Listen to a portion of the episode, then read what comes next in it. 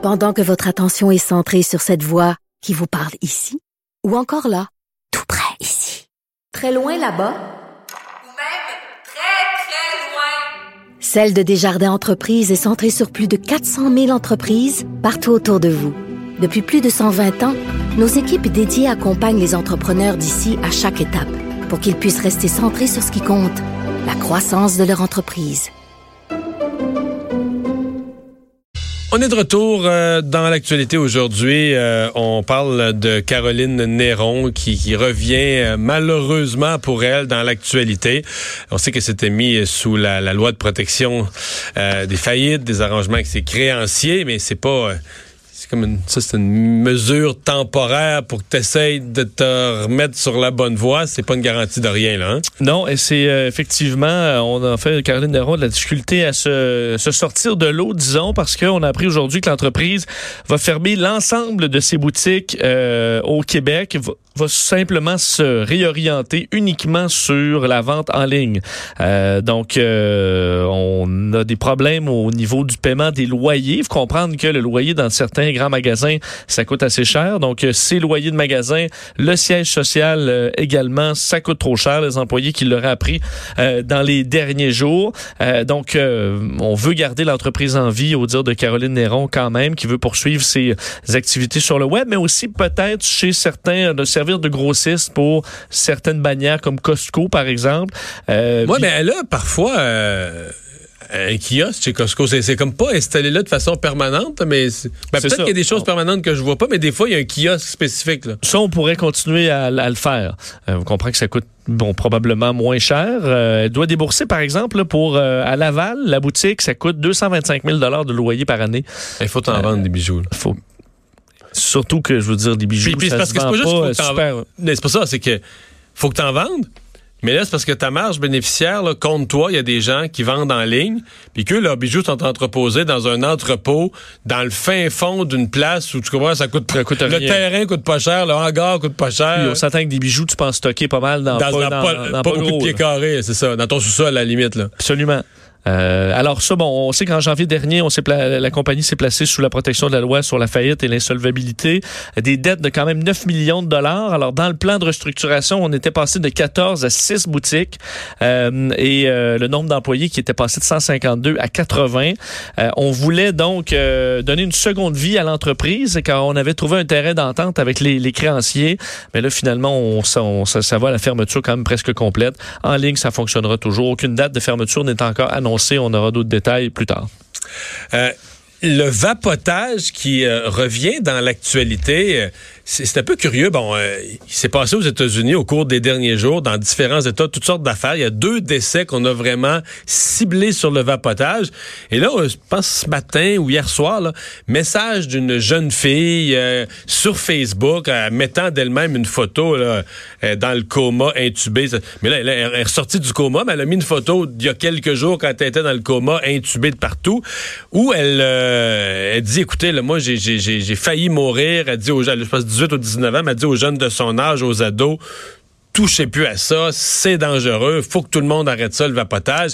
Euh, Santé Canada, qu'on a senti cette semaine, qui a réagi aussi, mais euh, qu'est-ce qui se passe exactement? Bon, euh, d'ailleurs, on arrive à un troisième décès lié à cette série ah. de problématiques-là aux, États-Unis. Donc, troisième personne qui utilisait les cigarettes électroniques qui décédait aux États-Unis. Aujourd'hui, oui, ben, en fait, c'est un rapport par l'État de l'Indiana qui s'est fait dans les dernières heures. Donc, ce qu'on comprend depuis quelques, quelques jours, là, on euh, plusieurs, enfin on parle au moins 200 vapoteurs américains qui ont eu des problèmes, dans certains cas assez graves, reliés à de la consommation euh, de, de cigarettes électroniques. Ce qu'on semble cibler pour l'instant, c'est une huile de vitamine E qui était ajouté à certaines recharges, particulièrement des recharges de ceux qui vapotent du cannabis, euh, qui est vendu sur le marché noir. Alors, euh, cet ajout-là de vitamine E, on n'est pas sûr, est-ce que c'est un seul produit ou est-ce que c'est plusieurs, euh, mais l'additif contenant de la vitamine E aurait, causerait des problèmes respiratoires, donc qui, et puis on parle de maladies pulmonaires graves allant jusqu'à l'hospitalisation ou des comas mm. carrément artificiels comme celui à quel tu faisais référence. 215 personnes, c'est le chiffre qu'on a souffrait de maladies pulmonaires liées euh, au vapotage, selon le dernier bilan dans les dernières heures. De les autres décès, donc c'est dans l'Illinois et l'Oregon cet été. Alors vraiment une vague de, problématiques qu'on essaie de mieux comprendre. Mais ce que je réalise, c'est qu'on utilise le terme général, le vapotage, mais dans le fond, le vapotage, c'est un, un, concept là, où tu as une vapeur, mais le contenu, c'est pas juste des saveurs. Moi, honnêtement, je suis peut-être niaiseux, mais je pensais que c'était... Je savais qu'il y avait des saveurs, il y avait une variété de saveurs, mais c'est là, tu te rends compte que toutes sortes de mélanges de produits et que là, euh, ça devient plus dangereux. Le dire, le même acte de vapotage n'est plus le même qu'il y a deux ans. Là. Effectivement, c'est pour ça qu'on peut pas mettre tout ça dans le même euh, dans le même panier parce que ce qui est visiblement ciblé dans ce cas-là, -là, c'est des emballages qui ont entre autres qui étaient sous le nom on dit de Dank Vapes, qui est une marque qui correspond à rien de aucune entreprise légitime légale. Alors il euh, y en a qui prennent des sources bon illégitimes un peu partout. faut dire quand même que c'est une industrie qui est pas super régulé encore. Euh, et euh, il peut y avoir des problèmes. Alors, il y a évidemment enquête quand même assez importante aux États-Unis pour essayer de trouver d'où euh, d'où ça vient. Les laboratoires, entre autres, de la FDA, la Food and Drug Administration, qui ont en leur possession une centaine d'échantillons impliqués dans toute cette problématique-là. Mais évidemment, ça rappelle d'être vigilant avec ce que vous mettez dans vos cigarettes électroniques. Maxime Bernier, qui a perdu un de ses candidats vedette au Québec, si on peut dire, qui avait été présenté comme un candidat vedette parce qu'il avait été connu du grand public à la commission Charbonneau. Oui, Ken Pereira, donc qui était, on se souvient, directeur du local 1981 euh, de la FTQ Construction, s'était fait remarquer à la commission Charbonneau, puis ensuite... En, dénonçant la FTQ Construction. Un lanceur d'alerte euh, fort en gueule, disons, euh, qui d'ailleurs était très présent sur les, sur les réseaux sociaux pour commenter sur plusieurs sujets. Et lui, donc, beaucoup était... sur...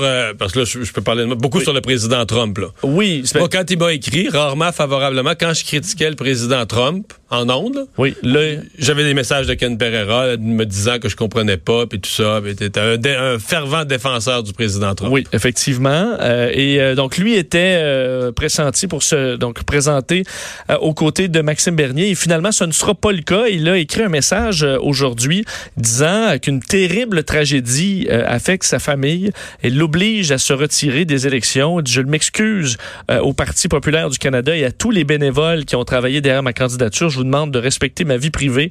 Merci à tout le monde. Alors, on n'a pas eu euh, plus de détails sur euh, qu'est-ce qui se passe dans la vie de l'ex-syndicaliste. Lui voulait se présenter dans Portneuf-Jacques-Cartier, dans la région de Québec. Alors, un candidat ben, vedette, évidemment, un candidat qui serait controversé. A plusieurs propos, euh, Ken Pereira qui le le rendrait pas ouais, peut-être grand public. C'est ceux qui fouillent un peu sur les réseaux sociaux, l'associer à différentes théories du complot, là. C'est sûr que moi, je, je, suis, entre autres, et des, euh, des messages particuliers, des fois. Là. Ouais. Mais là, il, se, il, se, retire. Il se retire de la course, il ne sera pas candidat. Parlant d'élection fédérale, il y a beaucoup de choses à dire, mais entre autres, le, NPD, pendant que le chef du NPD, M.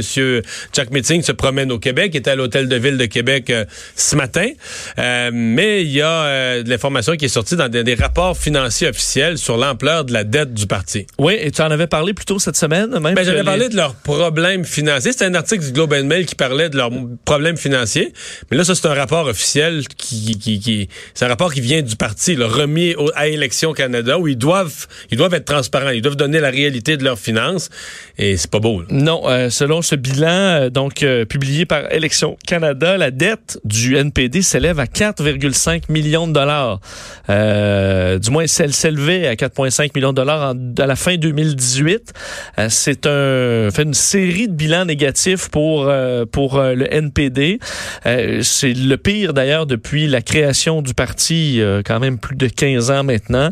Euh, des, le seul point positif, c'est qu'au niveau des dons, au parti, c'est légèrement en hausse là, pour 2018, mais c'est pas euh, c'est pas énorme. Alors là, tu rentres en campagne électorale avec déjà ce lourd euh, trou là, ce lourd passif. Alors c'est assurément un boulet au pied de Jack Meeting pour les élections qui arrivent. On va euh, faire une pause. On va parler dans un instant. On va revenir sur les euh, ce qui s'en vient en fin de semaine, les risques que l'ouragan Dorian frappe l'extrême est du Québec. On va parler entre autres aux gens d'Hydro-Québec euh, qui sont en train de déployer des effectifs aux îles de la Madeleine.